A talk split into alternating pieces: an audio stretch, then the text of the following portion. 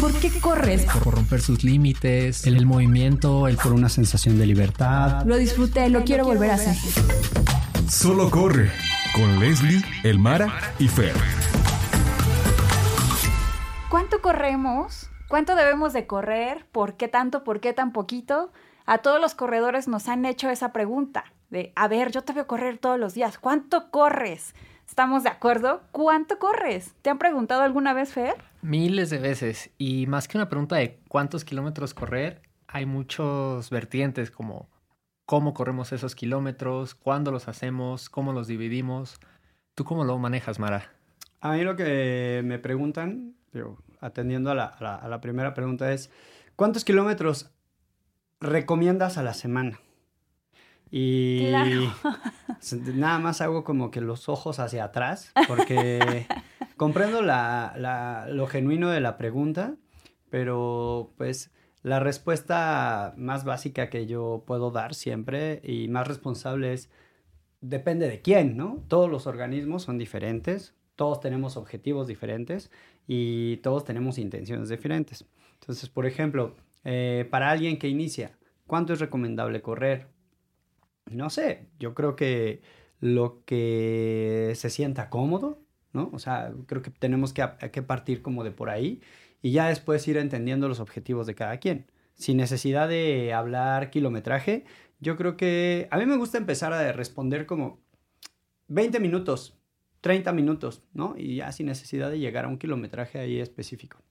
Y es que seamos realistas. eh, lo primero que tú piensas cuando empiezas a correr es cuánto debo correr. Y mucha gente eh, tiene en la cabeza que debe de correr cierto kilometraje diario, como que es algo repetitivo y tiene que cubrirse cierto tipo de kilometraje dependiendo de qué tan bueno eres, porque la gente considera así de, ah, un corredor experimentado debe de correr más de 10 kilómetros, ¿no? Entonces sí, siempre que nos preguntan cuánto debo correr, cuánto es el kilometraje adecuado, sí depende de la persona, de su nivel de entrenamiento, de cuál es su objetivo, de si solamente es recreativo, tiene una carrera, eh, quiere correr el maratón de la Ciudad de México. Depende de cada persona, de cada objetivo, de cada cuerpo y de cada estado de salud. ¿Y cuánto tiempo tiene disponible? Sí, que sea algo realista, porque mucha gente así de, yo quiero ser un super corredor, pero voy a correr Cinco minutos diarios. cinco minutos. Que mira, ¿Por puede que, puede que, dependiendo de su objetivo. Si su objetivo es, eh, no sé, ¿Correr 100 metros? exacto, eh, a lo mejor sí, porque pues, lo que necesitas más es fuerza y unos sprints que te los puedes echar sí en los 10 minutos, ¿no? Pero depende. La persona promedio que va empezando, que va a hacer su carrera y que a lo mejor su primer objetivo es una carrera de 5 kilómetros y se pone a correr 10 kilómetros diarios, lo único que va a lograr es lesionarse, cansarse y no tener un avance progresivo de velocidad, ¿no? O sea, nunca va a pasar de si está corriendo a 7 minutos el kilómetro, no va a pasar de ahí. Entonces, para entender todo eso, ¿qué debemos hacer, Fer? Bueno, pues principalmente es no clavarse en lo que está corriendo el de al lado. Creo que hay que hacer énfasis en eso. Muy importante. El, si corro 100 kilómetros a la semana, no me hace mejor corredor que otros. Si solo estoy corriendo 30 minutos al día y lo estoy disfrutando, no me hace menos o más corredor que los demás. ¿Sabes? Cada quien tiene sus objetivos. Cada cuerpo responde diferente a un volumen de kilómetros a la semana. Eso es muy importante. Es que de nuevo escuchen su cuerpo, ¿no, Mara? Yo creo que ahorita las personas, los amigos que nos han escuchado y escucharon a Fer decir 100 kilómetros a la semana, ya se desmayaron, ya se fueron para atrás. O sea, realmente a mí me suena hasta irreal, ¿sabes? Así como, órale. De aquí a estoy- Cuernavaca, sí, sí, si no es Manda, de aquí a Chalma, ¿o qué? De aquí a Chalma y de regreso tres veces. Sí, pero bueno, sí es posible. Ya, ya, lo, ya lo irán viendo, queridos amigos, que poquito a poquito van generando resistencia. Pero bueno, pensemos. Pensemos en la gente que va iniciándose en este amor al running.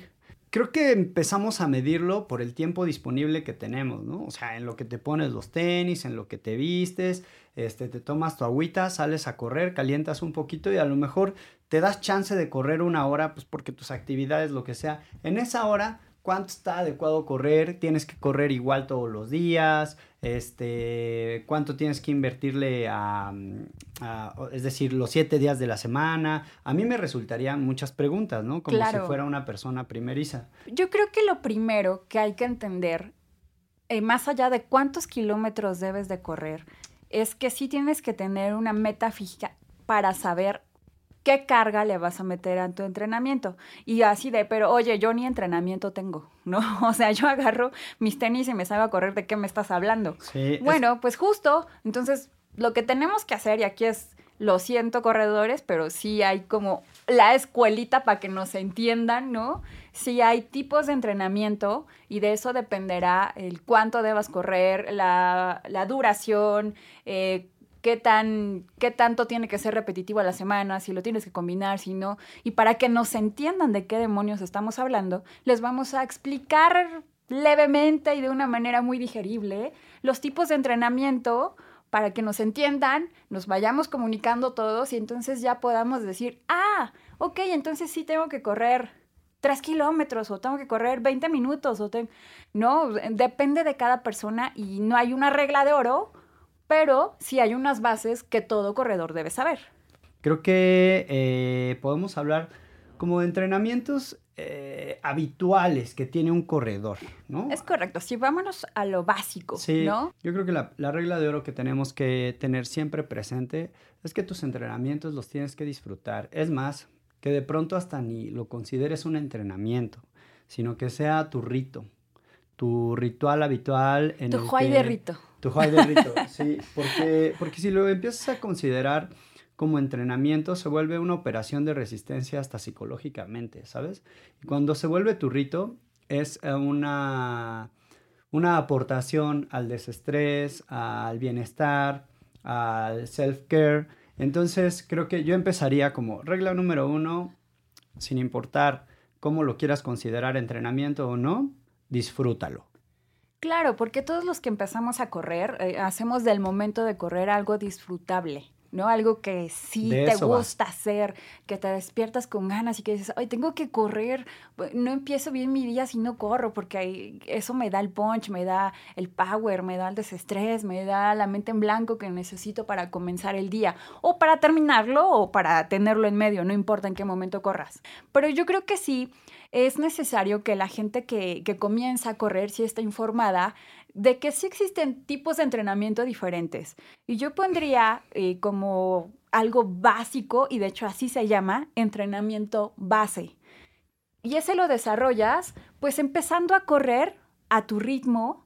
¿Qué quiere decir? ¿Cuál es mi ritmo? ¿Cómo sé cuál es mi ritmo? Un ritmo que no te sofoca, pero un ritmo eh, que puedes ir tranquilo, no te sofoca, sientes un leve esfuerzo, o sea, de sí estoy corriendo, no estoy caminando, sí estoy corriendo a un ritmo constante, pero no me estoy sofocando, o sea, no estoy corriendo como pollo descabezado o- y, y tampoco estoy caminando, es un ritmo confortable, base que puedes ir trotando en la pista o en el parque y lo puedes sostener en un tiempo, digamos, considerable. Es decir, que si tu primer eh, trote es de 20 minutos, lo pudiste sostener bien, los 20 minutos sin problema, sí sentiste esfuerzo, pero tampoco demasiado, y ese es un trote base, y, el trote base lo, lo vas, lo vas generando el día a día, vas corriendo, vas sintiendo, y a lo mejor después ya aguantas 25 minutos, y después 30, pero estás en el mismo ritmo, estás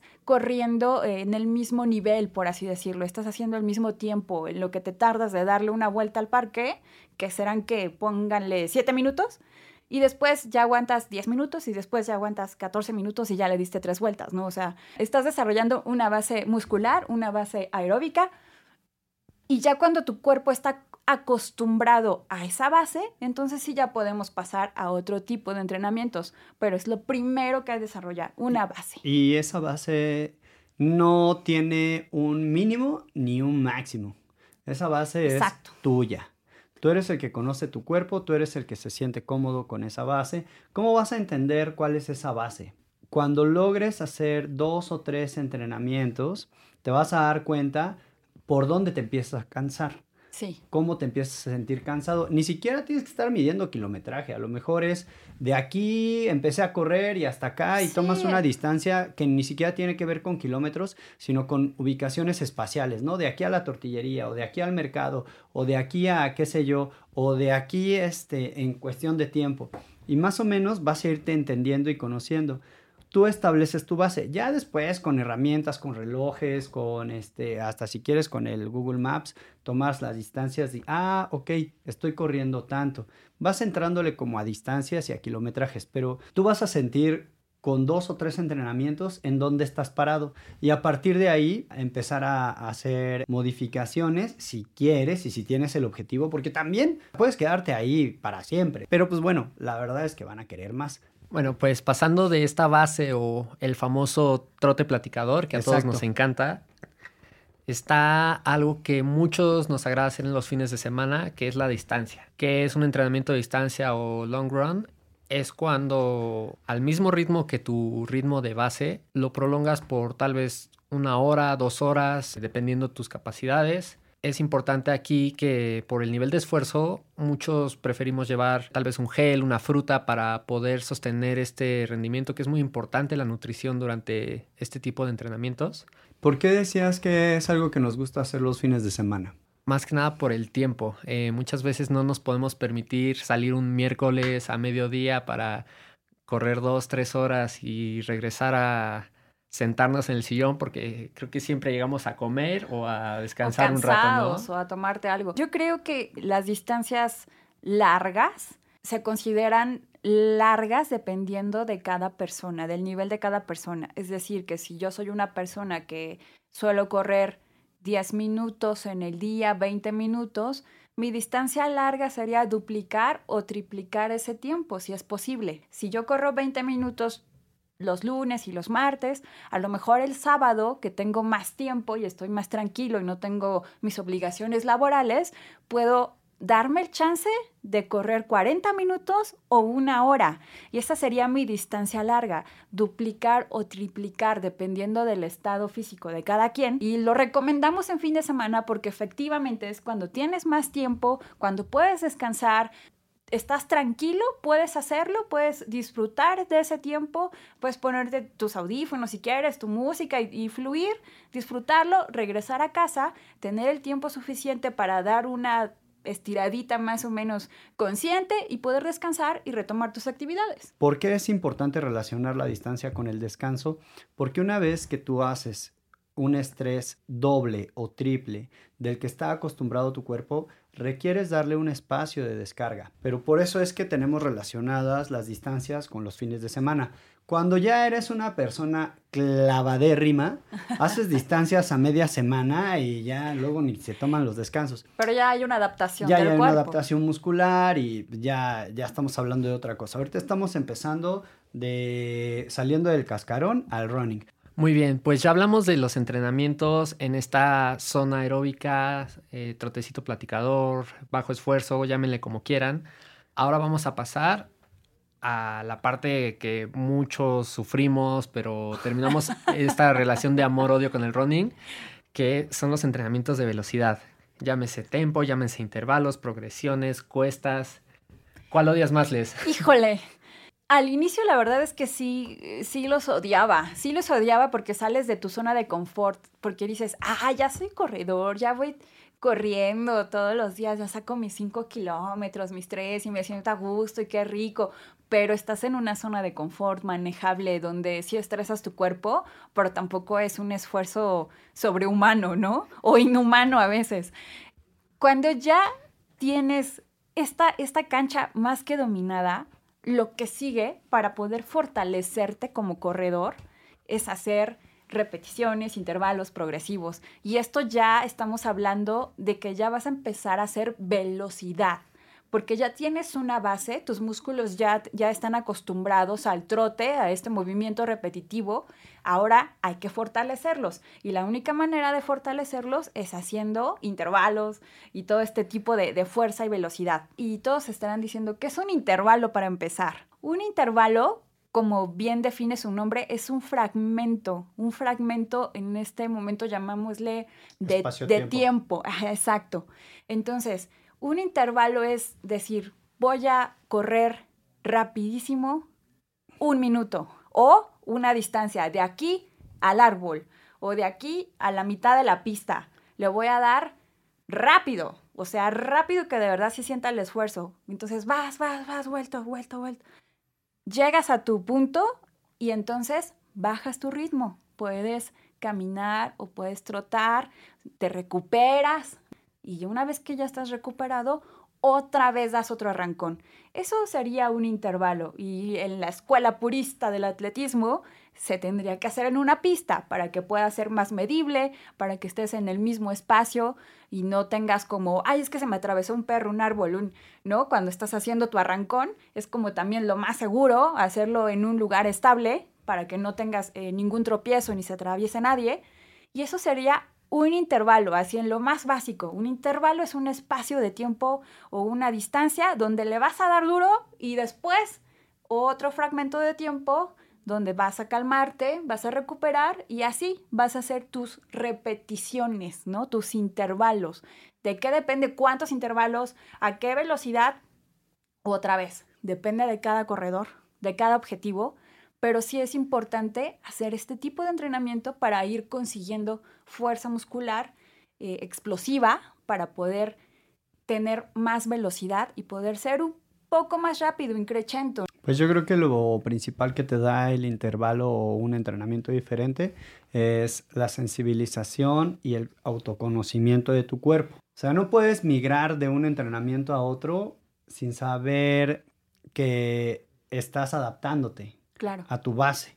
Una parte muy importante también, eh, más allá de la velocidad, y, o sea, ya aguantamos correr, ya tenemos una base, ¿no? Ya nuestra respiración aguanta y nuestras piernas aguantan, tenemos una base. Y estamos empezando a hacer ya intervalos, ya le estamos metiendo velocidad, vamos siendo un poco fuertes cada día. Yo después me iría a las cuestas, que también son un poco sufribles, ¿no? Porque necesitan de otro tipo de energía, de otro tipo de músculos y los vas a estresar durísimo. Así que cuando les toque cuestas, prepárense. ¿Qué es una cuesta? Como lo dice su nombre, tenemos que correr o hacer un intervalo en, una, en un terreno que tenga cierta inclinación, que nos cueste subirlo. Una pendiente. Exactamente, una pendiente. Entonces, ¿cómo entreno una cuesta? Pues literalmente la subes corriendo. O sea, no hay, no hay de otra. Tienes que subir corriendo. ¿Cuánto tengo que subir corriendo? Lo que tú aguantes. Lo que en un inicio aguantes. Estás aquí, ya calentaste, ya a lo mejor le diste una vueltita a algo, ya llevas un calentamiento, ya corriste un poco y entonces, ¡pum!, te disparas, subes la cuesta. Le das, le das, le das. Obviamente va a haber un momento en el que digas, ay, güey, ya no puedo más, o sea, las piernas ya me están pesando, ya no puedo subir, o te empiezas a, a sofocar, ¿no? Entonces, en ese momento, ahí, hasta ahí llegaste, ahí es tu cuesta. Bajas caminando, te recuperas, es un poco eh, como el intervalo, pero en una pendiente. Entonces, te recuperas, llegas abajo, ya que estás respirando normal y que ya pasó un poco la fatiga en las piernas, vámonos, otra vez para arriba. Y le das a donde llegues. O sea, no te, no te exijas de, me voy a ir al castillo de Chapultepec y desde abajo voy a tener que llegar hasta las rejas del castillo de Chapultepec. Porque a lo mejor sí puedes, a lo mejor no puedes. Y a donde llegues, no pasa nada. Eso es lo que tu cuerpo te da en ese momento y puedes dar esa cuesta. Y vas trabajando tú mismo a donde vas llegando esa cuesta y progresivamente, a lo mejor después llegas al árbol siguiente o llegas a la reja siguiente y, lo vas haciendo progresivo. Pero en un inicio, el hecho de que tú estreses a tu cuerpo subiendo una cuesta, ya estás entrenando. Aunque sea que llegues un metro, dos, tres, diez, los metros que llegues, ya estás entrenando otro tipo de fibras musculares, otro tipo de fuerza que te va a dar más ganancia como corredor. Sí, y me gusta mucho eso que mencionas, que no tienes que irte hasta la reja del castillo. Sí, la primera vez que yo lo intenté, o sea, así de, llegué con el, con el pulmón afuera, o sea, la verdad es algo duro para quien va empezando, es, estresas a tu cuerpo diferente. Claro, y la idea no es hacerlos a morir. Es preferible siempre hacer dos o tres repeticiones bien hechas que desvivirse en la primera y decir, ok, hasta aquí llegué, nos vemos la próxima semana. ya no quiero saber nada de cuestas. Me encantaría que habláramos de los otros tipos de entrenamientos, pero vistos de sin el dolor, ¿no? O sea, porque la idea es hacer invitación a correr y yo creo que quien nos está escuchando de decir, no quiero "Ah, hacer si voy una a estar cuesta en mi vida". sufriendo de esa manera, ¿qué, ¿qué diablos estoy haciendo? Es una especie de dolor, es una especie de martirio, pero es súper disfrutable. o Es sea, muy rico. Es Lo- este tipo 2 de diversión que le llaman.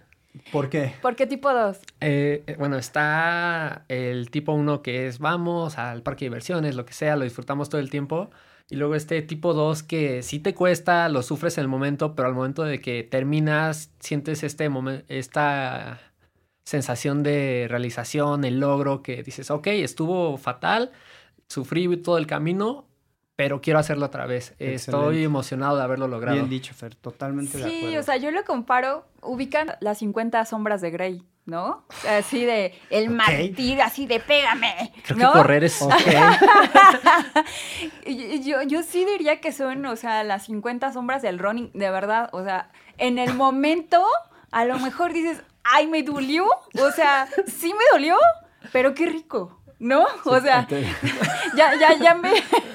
te vas nalgueando mientras vas corriendo. Un Te vas Un kilómetro más. Péguenme más, ¿no? Mi proyección. Ahora sí llego hasta la reja del castillo. Pero, ajá, llego porque llego. No, no pero de verdad es, es algo que, que en el momento sí, porque vas a salir de tu zona del confort y vamos a ser bien realistas y no te vamos a mentir porque nadie te lo dice. Nadie te lo dice cuando empiezas a hacer cuestas de, güey, sí te va a doler o sí vas a sentir un esfuerzo. Es real. O sea, no tenemos por qué mentir. Es real, sí va a haber un esfuerzo y sí va a haber un dolor. Pero es parte del proceso del running. Y es como crecer en la vida, güey. Duele, pero pasa, ¿no? Y, y te vas fortaleciendo. Entonces, es lo mismo. Y ya, y ya una vez que te enganchas en esto del running, de verdad que sí es un poco de sadismo, porque sentir un poco el dolor y, sí, y es así de qué rico, porque después vienen los resultados y te va a gustar. O sea, te va a gustar, vas a decir, oye, sí soy más rápido. O ya, ahorita ya subí la cuesta más en friega, ¿no? Entonces empiezas a ver resultados y te empieza a gustar que te duela. O sea, que no que te duela de ya me lastimé, pero sí que te duela rico de un esfuerzo, ¿sabes? Sí, sí, sí. Creo que es cuestión de enfoques, totalmente. Sí, y es algo que vivimos mucho en las carreras. O sea, con el paso de los años nos vamos volviendo mejores en el running cada uno a su nivel, pero encuentras maneras de presionarte más, de decir, ok, Sí, claro. ya no me cansa correr a seis minutos el kilómetro, Ajá. pero no conozco a nadie que diga, ok, vamos a correr ahora siempre a seis. Siempre dices, vamos a apretar un poquito más y apretar un poquito más y más y más para... Claro, porque es una Sí. condición del ser humano siempre querer más. Ser más rápido, ser más fuerte, Vamos llegar, más llegar, más. llegar más lejos, etcétera. ¿Qué otro entrenamiento tenemos en la lista? Pues mira, ya, ya hablamos de la base, hablamos de los intervalos, las cuestas, el fondo. Yo creo que aquí vamos a tocar un tema escabroso. Ah, no, hay un tipo de entrenamiento que en el que seguramente todos van a escuchar en algún momento en su vida de corredores, que es el farlek. Vas a decir, ¿qué demonios es farlek? Eh, y mucha gente se llega a confundir con qué es el farlek porque es muy parecido a los intervalos, pero sí son cosas diferentes. Tiene que ver la una con la otra y todos los entrenamientos en algún momento se van a cruzar, pero farlek es un tipo de entrenamiento específico. Y acá estamos hablando con farlek. Bueno, estamos igual que en un intervalo, ¿sabes? O muy parecido. Vas a empezar en un determinado tiempo o en una determinada distancia a correr rápido. Puede ser, allá no puedo respirar más, o así estoy corriendo rápido, pero estoy aguantando, ¿no? Pero sin embargo, siento, siento el esfuerzo. Entonces vas rápido, vas rápido, y de repente le bajas. Pero aquí no le vas a bajar a me voy a parar o voy a caminar, sino que sí vas a bajar la intensidad de a lo mejor el trote eh, platicador de la señora de Polanco, ¿no? Así con tu perrito. Vas tú muy feliz ahí en Polanco, trotando. Listo, y después, ya que estás recuperado, otra vez haces un esfuerzo que a lo mejor este esfuerzo que sigue no va a ser a voy a llegar sofocado. Si ya hiciste un sofocado, entonces ahora agárrate uno donde sientas el esfuerzo, pero no te sofoques. lo acabas en el tiempo que tú consideres o la distancia que tú aguantes y otra vez lo bajas. A lo mejor no señora de Polanco, pero a lo mejor sí un trote normal que puedas aguantar un poquito más de no voy hablando por teléfono como la señora del Polanco, pero sí voy trotando a un buen nivel. Y así vas intercambiando tus velocidades, tu sensación en el cuerpo, pero no llegas a un momento como en los intervalos en la pista que puedas detenerte, recuperarte y después ya otra vez dar un jalón normal. Déjame ver si te comprendí. A ver. Eh, la distinción entre intervalos y fartlek es que en los intervalos puedes netamente descansar en algún punto después de hacer tu salida, tu arrancón. Ok. En el fartlek vas a hacer una, ya sea distancia o un espacio de tiempo determinado fuera de tu zona de confort de tu paso normal. Exacto. Y después vas a bajar incluso un poquito abajo de tu, zona de confort. Es decir, vas acelerado, desacelerado. Acelerado, desacelerado. Pero no hay un descanso total. Pero no paras. Exacto, no paras. Muy bien. ¿Para qué? Porque acuérdense que el corazón es otro músculo del cuerpo. ¿no? Es un músculo más, no, no es una fibra así como, ¿qué, ¿qué, demonios es eso? Es un músculo. Es un músculo y lo estamos ejercitando. Cuando tú vas al gym y vas entrando al gym y te ponen, haces 15 repes de esto, Y, y 15 de, de, mancuerna, y 15 de no sé qué, y 15 de no sé qué. Es lo mismo un farle, que estás ejercitando el músculo del corazón. Entonces lo estresamos y después le bajamos, pero no a un total, y luego otra vez estresamos y luego otra vez bajamos.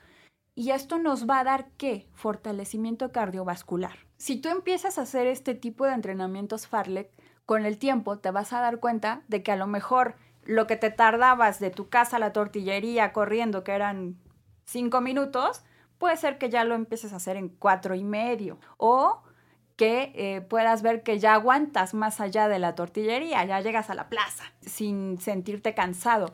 Empiezas a, a notar este incremento de condición física, aeróbica, de fuerza. Pero hay un tema importante que son los entrenamientos de fuerza muscular, o sea, de desarrollo de fuerza muscular, que se realizan en el gimnasio o al interior de tu casa y este, generalmente pues con una guía y que son pues para el fortalecimiento del abdomen, de las piernas, de los glúteos, de las pantorrillas en general, para poder tener una mejor, un mejor performance. Pues Mara, yo te voy a confesar que soy de la gran mayoría de corredores que no hace sus entrenamientos de fuerza. sí, hay tache para mí. Eh, reconozco que sí es bastante importante para prevenir lesiones principalmente. Eh, pero pues tú como entrenador personal, danos un insight de eso.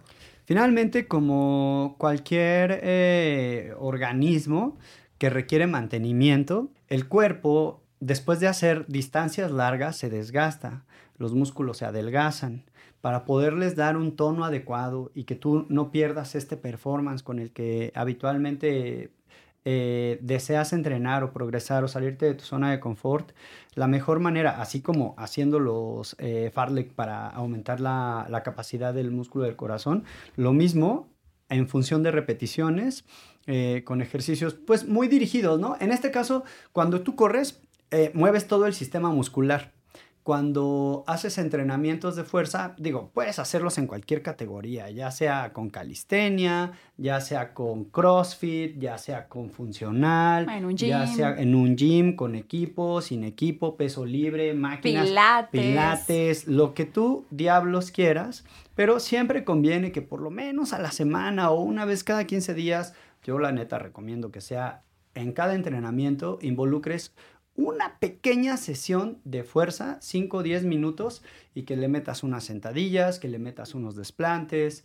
y obviamente lo acompañes con algunos estiramientos. Pero, ¿qué beneficio va a tener esto? Que tu zancada sea más poderosa, que tus pisadas sean más estables, que tu fuerza abdominal te dé mejor equilibrio. Todo eso lo vas a ir viendo cómo va a ir mejorando tu, incluso tu técnica de carrera, que no hemos hablado de eso y que ahorita vamos a hablar súper breve, este, con los entrenamientos de fuerza beneficia mucho tu carrera.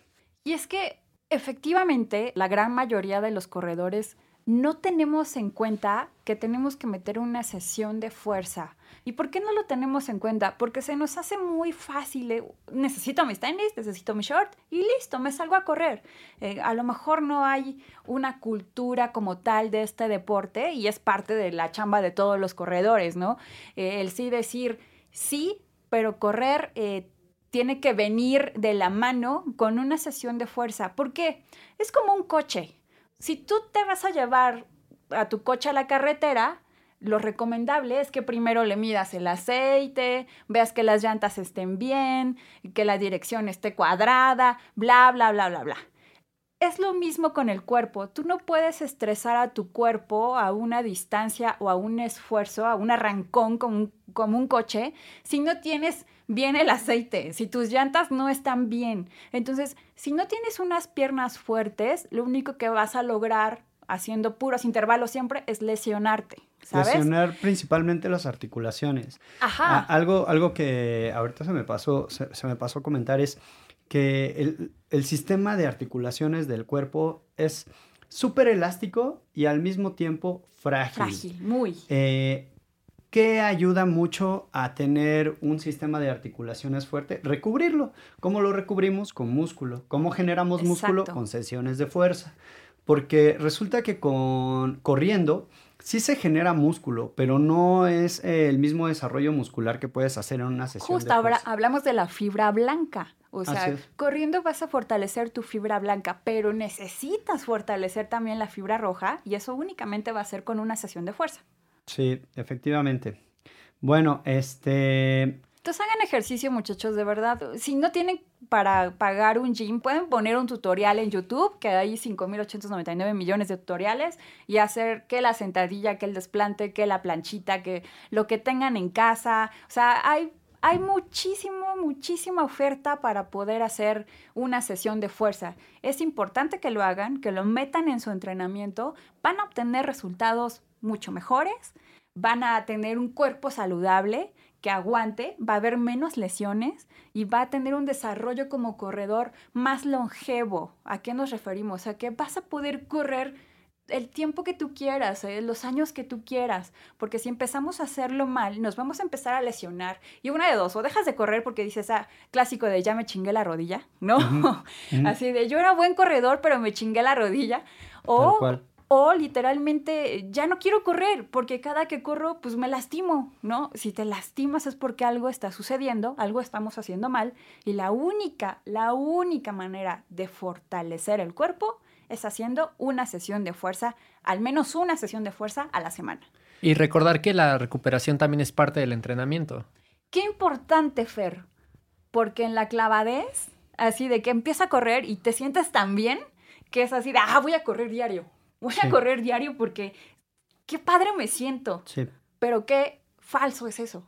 Sí, existe también el trote de recuperación que para muchos incluso es caminata de recuperación, me incluyo. Darnos un día de descanso o salir a caminar para que la sangre fluya y los músculos se recuperen, porque hay que aprender a distribuir bien las cargas. No sé ustedes cómo manejen, pero a mí me gusta mucho seguir esta regla del 80-20, 90-10 que es el 80-90% de nuestros kilómetros deben de ser en esta zona de base o esfuerzos leves y moderados. Y las sesiones de velocidad limitarlas a una o incluso dos veces por semana si ya son un corredor más experimentado, para no exigirle más a tu cuerpo, porque muchas veces te sientes bien, pero recuerda que viene dos, tres semanas que es preferible mantener ese esfuerzo para notar esos cambios. Entonces no tiene mucho sentido quemarnos en cuatro días si los próximos 15 no vamos a poder movernos. Híjole, yo por eso no estudié nada que tenga que ver con matemáticas. Porque a mí eso del 80, 20, 70, ¿de qué demonios me estás hablando, Fernando? sí, eh, es, un poco complicado mm, a lo mejor entender ya unos porcentajes. Sin embargo, o sea, entiendo lo que nos quieres explicar, Fer. Pero igual creo que lo podemos hacer un poco más sencillo, ¿no? Podemos pensar, si corres de lo, si la semana tiene siete días y eres un clavado que corre diario, date un día de descanso y un día de descanso activo. O sea, literal, ¿qué es un descanso activo? Como lo decía Fer, puede ser una caminata O puedes también, funciona mucho si saben andar en bicicleta, dense un rolcito en la bici, eh, si nadan, eh, o sea, si tienen, es decir, hasta jugar con, con los niños o tener una, una cascarita de fútbol. O sea, mover tu cuerpo mover tu que no sea correr. Así es, que no sea correr, porque justamente las, los movimientos de, de correr son muy repetitivos, cíclicos, y de pronto pues el cuerpo también necesita tener diferentes capacidades físicas para desarrollar y estas se desarrollan pues con diferentes actividades. Por eso es importante tener un descanso activo con una actividad diferente. Eso es descanso activo. Y también estábamos hablando del descanso total. Sí, del descanso como tal, es parar. O sea, finalmente no haces nada el ese sistema, día. el sistema muscular del cuerpo requiere un espacio para recuperarse.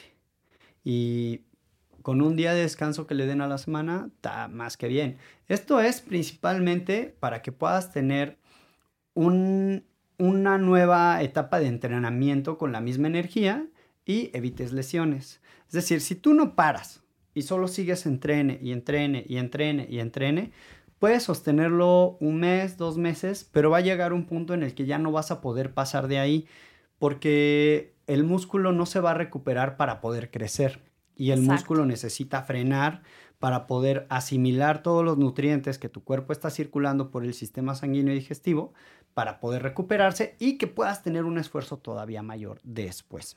Nada más para, para rematar con el tema de la recuperación. Un poquito, un pasito antes de la recuperación, me gustaría comentar que siempre en sus entrenamientos involucren un ratito de stretching, un ratito de estiramiento. Eso es básico y fundamental para evitar lesiones.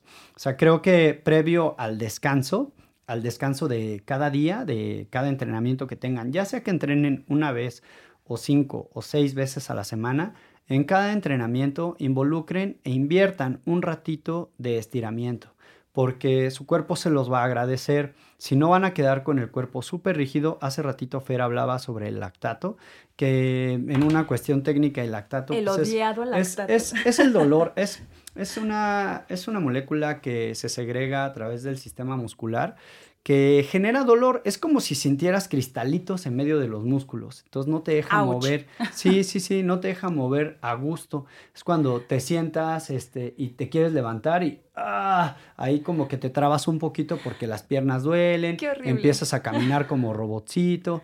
Y bueno, esto cómo se, cómo, cómo beneficias a que el lactato un poquito se, se diluya. Disminuya. Eh, ayudas bastante con el, con el estiramiento y con la recuperación. Es correcto, y es que Dios inventó dos cosas bien dolorosas, el parto y el lactato. o sea, de verdad, gracias a Dios el lactato también es para los hombres, gracias Dios. ya no fue una cuestión de género. Sí. Bienvenidos al Club parejo. del Dolor. El lactato sí es una cosa, es un demonio con el que vivimos los corredores, que puede ser beneficioso y puede ser tu demonio. Tienes que hacerte la disciplina de poder disminuir este lactato para tomarlo a tu beneficio. El lactato no es que sea algo malo, es, es, es una cuestión que segrega tu cuerpo porque es necesaria y que también ayuda al desarrollo muscular. Si no existiera el lactato, no habría tampoco un desarrollo. Entonces, Sí, el lactato es bueno y es malo porque duele, ¿no? Si podemos llamarlo malo es porque te genera dolor y la única manera de poder sobrellevarlo es estirando, es teniendo una buena sesión de stretching, como bien lo decía Mara, y sí, de verdad hasta la disciplina de estirar 5, 10, 15, 20 minutos, lo, el tiempo que tú tengas, pero sí estira. ¿Qué vamos, ¿Qué vamos a ganar estirando? Lo que tú haces es elongar el músculo, es decir, como una liga, estirarla para que este músculo vuelva a tener flexibilidad de lo rígido que ya se puso por el movimiento repetitivo.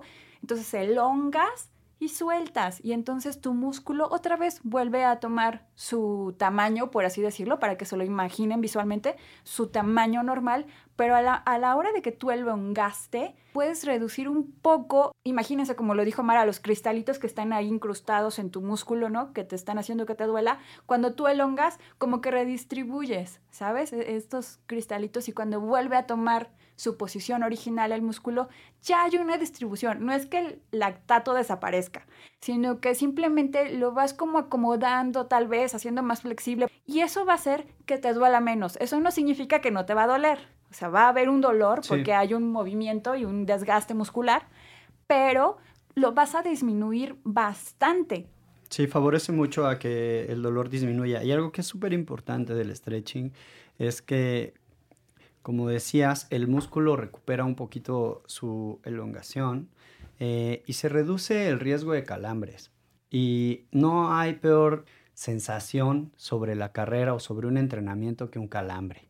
La verdad es que un calambre puede frustrar eh, tu día, ¿no? Por completo. Si tú entrenas tres días seguidos sin hacer estiramientos, es muy probable que el cuarto te acalambres. O sea, es como una especie de garantía porque el sistema muscular. Porque ni te puedas mover. O sea, no vas a poder ni hacer del baño a gusto, muchachos. O sea, de que te quieres sentar en la taza y dices, ¡ay! O sea, te tienes que agarrar de las paredes para poder sentarte y hacer del baño a gusto, porque no te vas a poder mover, es la realidad. O no vas a poder bajar escaleras o subir, o no te vas a poder poner ni los jeans, porque vas a trabajar el músculo y te va doler. Entonces, hazte la vida más fácil y mejor estira. Tienes que cuidar tu cuerpo. Al final es tu templo, te está ayudando a lograr tus objetivos. Pues también dale una consentidita. Estirar ayuda muchísimo para la recuperación muscular y también para ganar un poco más de flexibilidad, que muchas veces como corredores no nos interesa mucho la flexibilidad. Dice, yo no necesito hacer un split corriendo, pero incrementa tu economía de carrera. Te hace un corredor más eficiente, te permite moverte con más fluidez y prevenir lesiones. ¿Qué es una economía de carrera, Fer?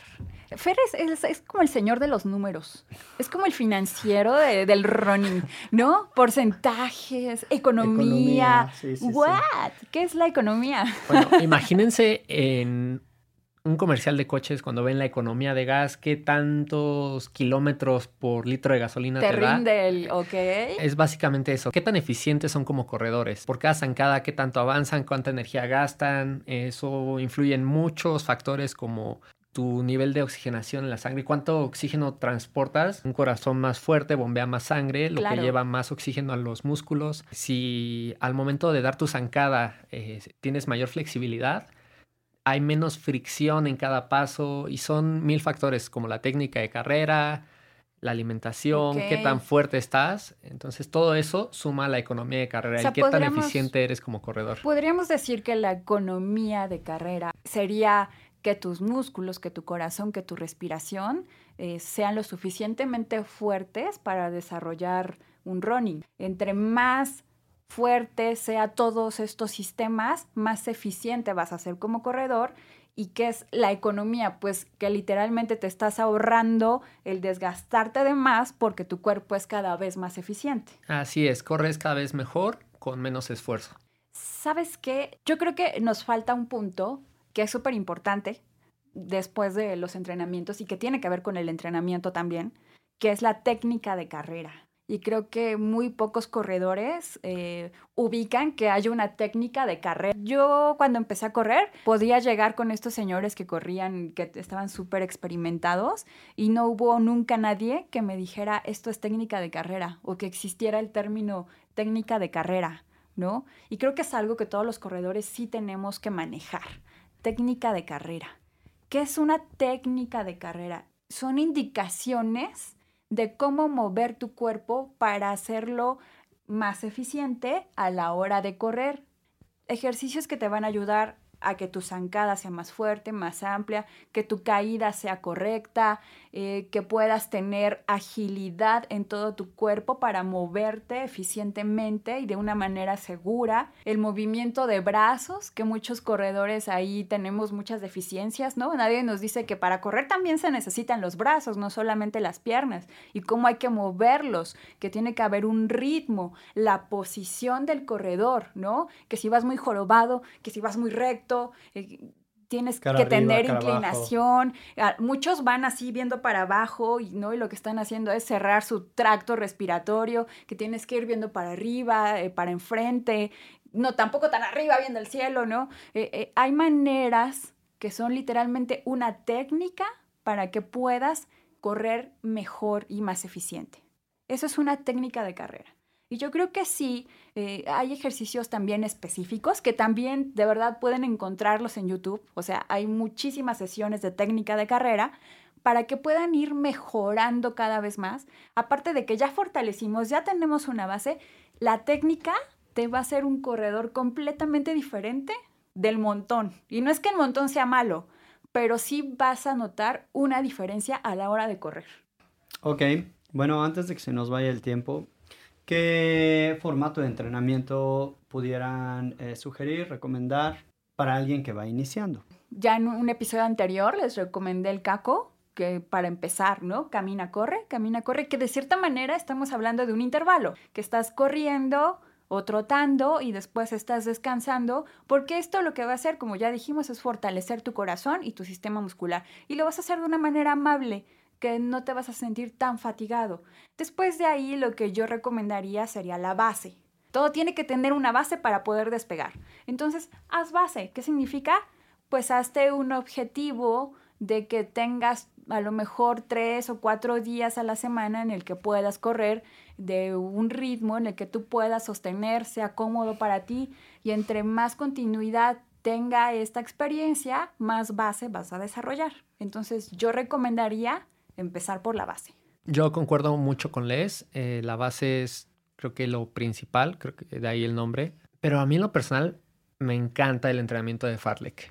Es algo que se siente muy natural, es como si fueras un niño. Eh, como nota, Farlek viene del sueco y significa juego de velocidad, que en su momento acuñó el término el equipo de atletismo de Suecia, pero se refleja mucho con lo que hacen los tarahumaras, que van pateando una pelota y corren atrás de ella y el primero que llegue a la pelota la vuelve a patear y todos van corriendo atrás. Es algo muy divertido.